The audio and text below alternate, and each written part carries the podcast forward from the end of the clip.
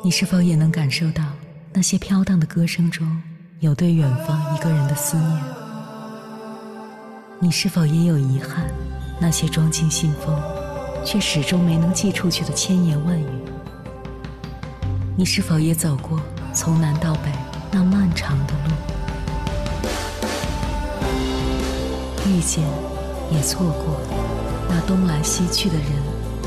当往事随风，一尘风，凌晨时分，跨越千山万水，讲述和倾听我们的故事。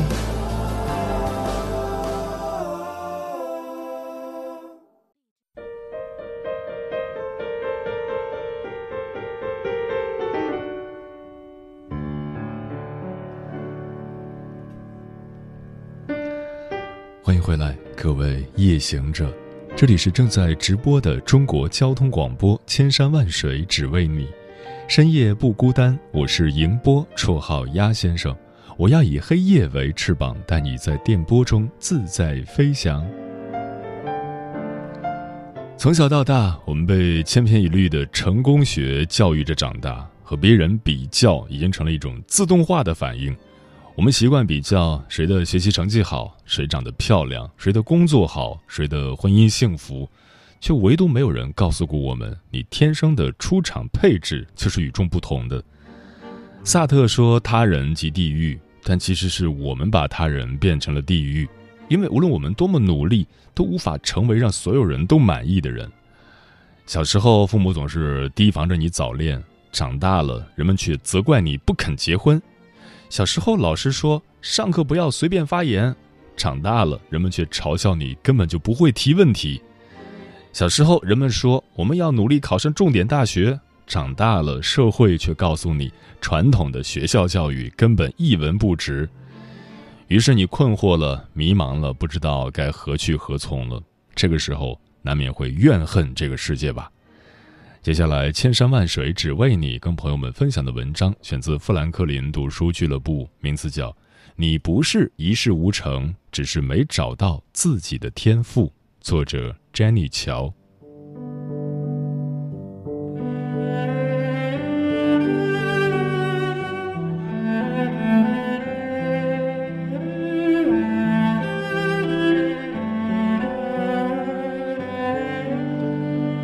从有记忆起，我就是个不太爱说话的人，喜欢自己一个人看书、写字、发呆。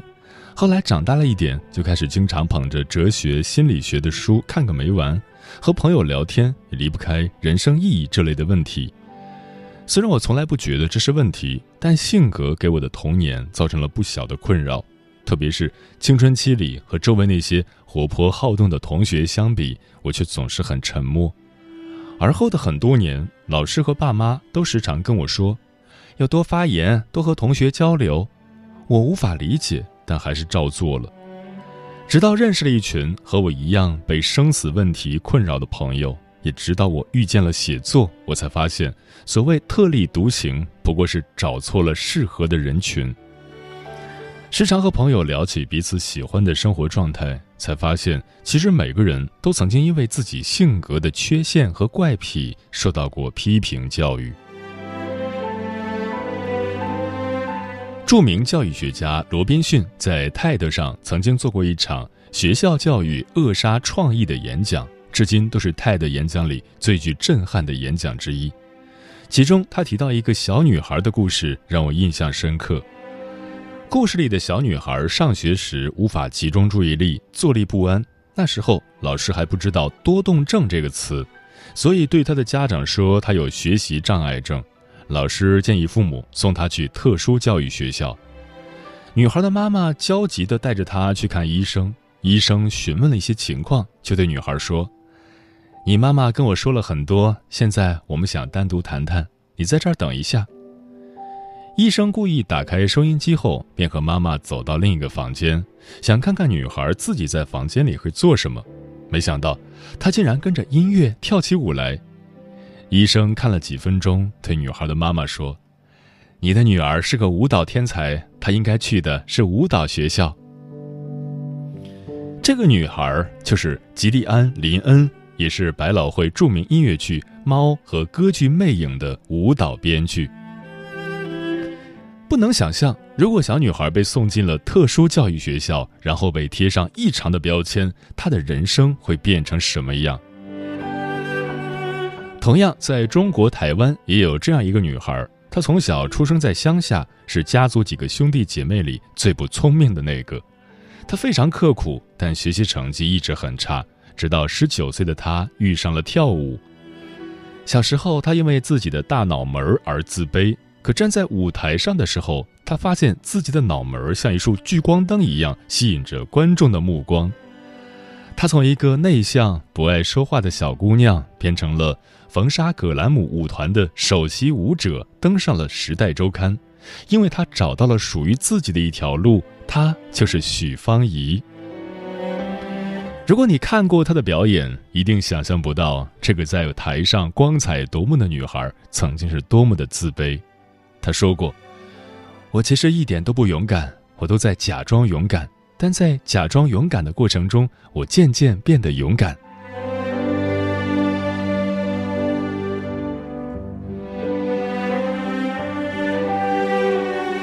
你大概不知道我们有多么害怕自己和别人不一样。我的一个同事有个漂亮乖巧的女儿，每次公司组织活动，她女儿的才艺展示都惊艳四座，可却极少有人知道，几年前他为这个女儿着了多少急。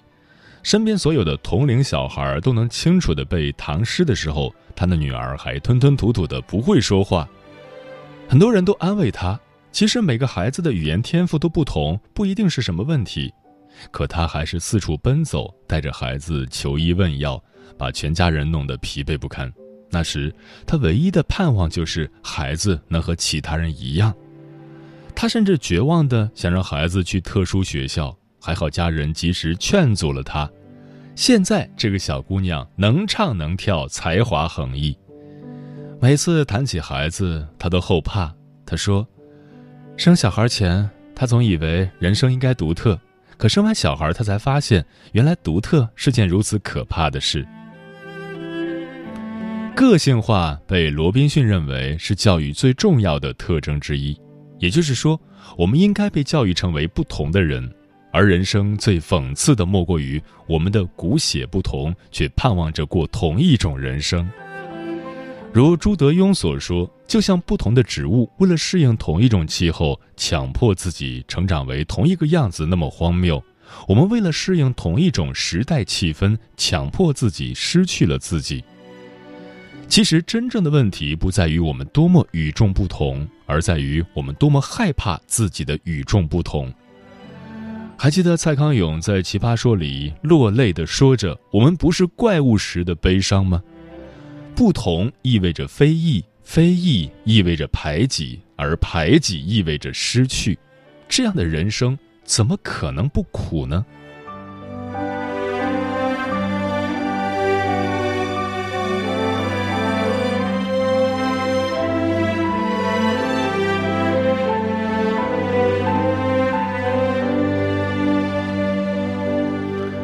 我认识一个三十几岁的年轻妈妈。几个月前，她三岁的孩子被诊断为自闭症，医生给了她很多提醒，但最重要的一点就是做好心理准备，她可能不能像其他孩子一样正常的生活。这个妈妈很自责，她努力的回想自己在怀孕期间到底做错了什么事，甚至认为是自己上辈子做了错事，才让孩子承受这样的打击。他甚至想辞职陪在孩子身边。有人给他介绍了一个处理过很多自闭症儿童案例的心理医生，他让我陪他去见见。那一天我很难忘，在咨询室外等着的时候，我见到了几个眼神呆滞、自言自语、手里握着各种奇怪物品的孩子，他们身边的家长无不流露着难以掩饰的焦虑。还好，医生跟我们说的第一句话就是。自闭症的孩子不是不正常，他们只是不能理解我们生活的世界。我知道这次他找对了人。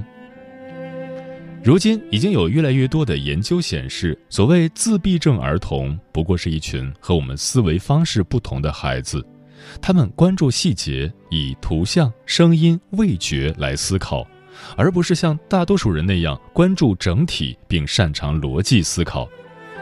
所以才会有那么多自闭症儿童具有绘画、音乐或数学方面的天赋。我最喜欢的巴西作家保罗，甚至无数次被父母送进精神病院。不过这不奇怪，那种天马行空的文学作品，正常人肯定也写不出来。对于那些定义为病人的人来说，或许是他们的头脑转速太快，才不想理会我们这些所谓的正常人吧。每个人都说希望自己独特，但当我们真的与众不同的时候，却会感到恐惧。趋同是因为害怕非议，害怕自己成为别人眼中所谓的正常人。从小到大，无数人告诉你不同意味着抛弃和孤立，但是想起儿时那些被排挤过的同学，都令人不寒而栗。为什么人们一面渴望与众不同，一面又害怕自己和这个世界不一样呢？因为评判。我们总以为只有可以成功的独特才叫天赋，而那些无法得到赞赏的独特只是缺陷。然而，独特就是独特，它不会因为别人喜欢就欢欣鼓舞，更不会因为别人不喜欢而消失不见。它只是给你提供一种机会。善用独特的人可以出众，而压抑独特的人只好收获痛苦。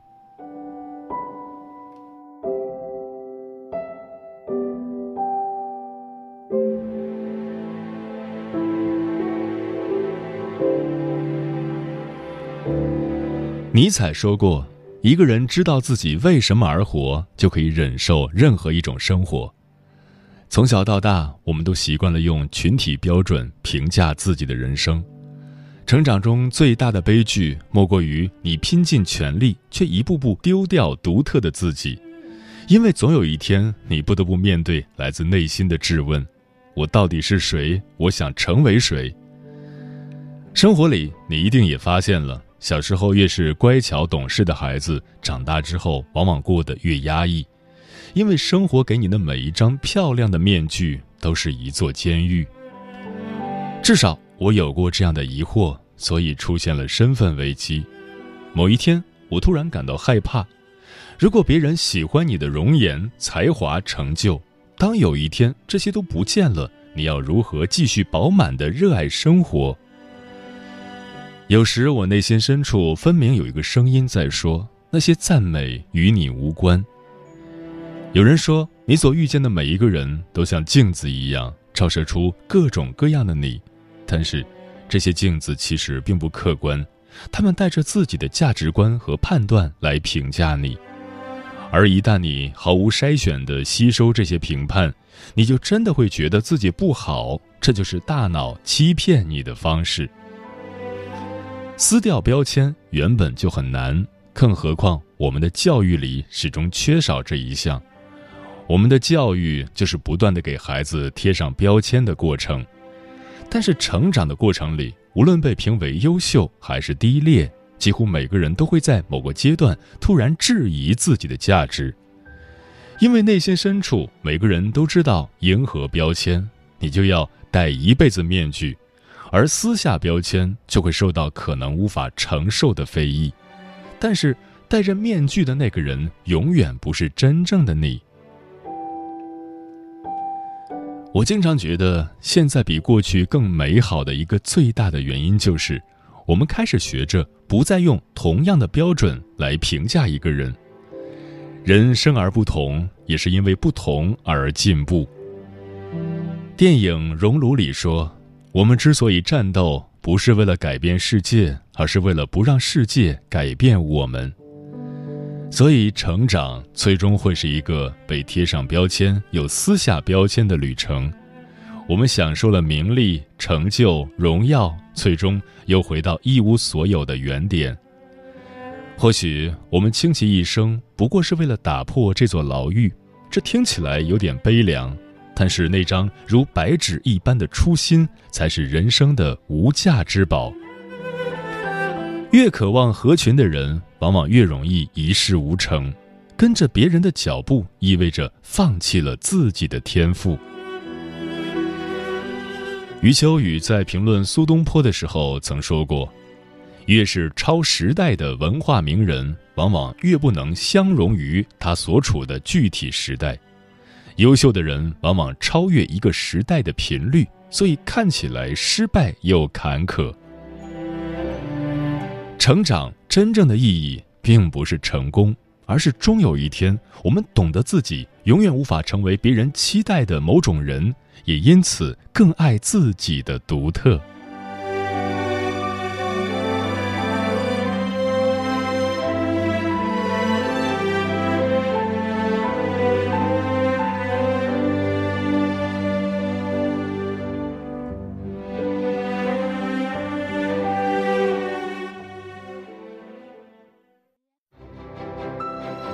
深夜都有浓浓思念。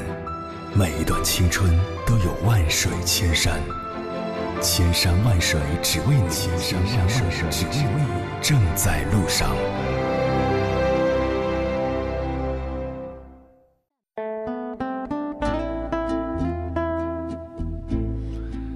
感谢此刻依然守候在电波那一头的你，这里是正在陪伴你的千山万水只为你，我是迎波，绰号鸭先生。我要以黑夜为翅膀，带你在电波中自在飞翔。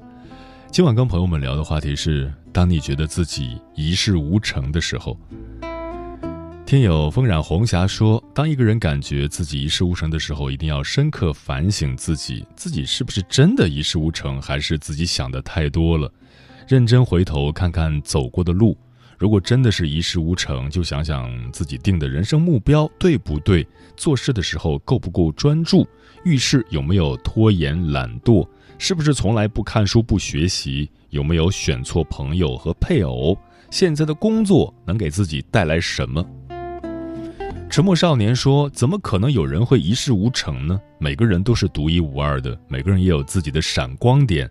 也许眼前的一切不是自己想要的。”但是你一定值得最好的。何以繁华笙歌落说，觉得自己没用，一无是处，觉得自己没有像其他人那样成功。有的时候，我们不得不承认，我们就是一个很普通的个体。接受自己是个普通人，也是成长的必修课。不用太在意跟周围人的差距，不用对自己那么苛刻。生活是自己的，无愧于心就好。专吃彩旗的鸟儿说：“应该只有在情绪崩溃的时候，才会觉得自己一事无成吧。不管是何种原因造成的，都要及时止损。每个人对生活的追求都不同，不要拿自己的短处和别人的优势比较，客观的认识自己。只要每天有事做，每年有收获，生活和工作都过得去，不心慌就好。”许岩说：“在如今竞争激烈的社会，总想做得更好，可是自己很努力的工作，进步和收获却很小，不免就会觉得自己一事无成，失去信心，还有工作的热情。这个时候，你就需要调整一下自己了。”道开门说：“今晚的话题就是我的真实写照，在外工作十九年后，回到家乡，却发现自己年龄大了，没有学历，被很多单位拒绝。”我觉得自己已经是社会边缘人了，但日子还得过，只能走一步算一步了。陈阿猫说：“当一个人在迷茫无助的时候，会觉得自己一事无成，这时候就需要反省，进行逆向思维，对自己的能力做一个正确客观的评估，寻找适合自己走的路，适合自己做的事，你会在自己的领域里游刃有余。”平凡魏兰峰说。在自我认知里，不要给自己设限。每个人都有自己的价值。嗯，其实做个一事无成的人也没什么不好。不是说你别上进了，你别努力了，而是你心里要一座天平，一头放的是你的生活，一头放的是你的内心，要善于维持这种平衡。如今我们总爱说“格局”这两个字。但格局不是你获得了多少，而是你心里是否有着世界的山山水水，是否能容得下看似糟糠却真实的生活。得失不是不再计较，而是不再因为心里的一点执念或虚荣去过于斤斤计较。不够优秀，没做成很多事，但活得自在，这就很好啊，不是吗？生活之美，不是美在人人都很厉害，人人都很能干，而是美在不同的地方、不同的阶段，你都能认真生活，活得畅快淋漓。时间过得很快，转眼就要跟朋友们说再见了。感谢你收听本期的《千山万水只为你》。如果你对我的节目有什么好的建议，或者想要投稿，可以关注我的个人微信公众号和新浪微博，我是鸭先生乌鸦的鸭，与我取得联系。晚安，夜行者们。这一生一世无成又怎样？为何要功成名就才伟大？这一生一无所有，照样吊郎当。未来的事来了再讲，懒得去想。操场边初登场，一年的盛夏。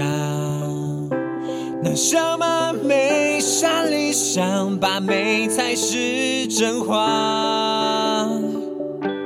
我舍班耍吉他，吃便当配大话。想做个 rock and roll star，不敢平凡长大。停止吧，适可而止吧，不然就饿死吧。懂啊？难道我不怕什么代价？比妄想更无价。这一生一世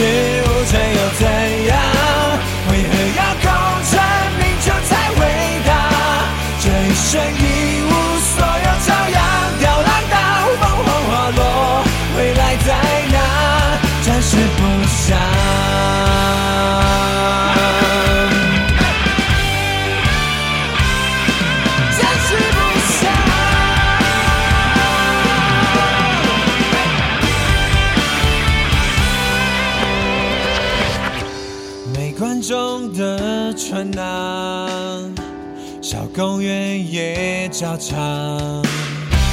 那票房刚好付完，请公用和豆浆。没入围的奖项，没人懂得漫长。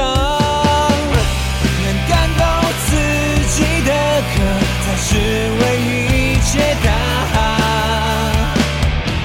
如果是也热血漫画，信仰总会醒亮。现实像沙漠般荒凉，为何心里总还期待灿烂的花？这一生一世无成又怎样？为何要功成名就才伟大？每一晚每个一事无成的当下，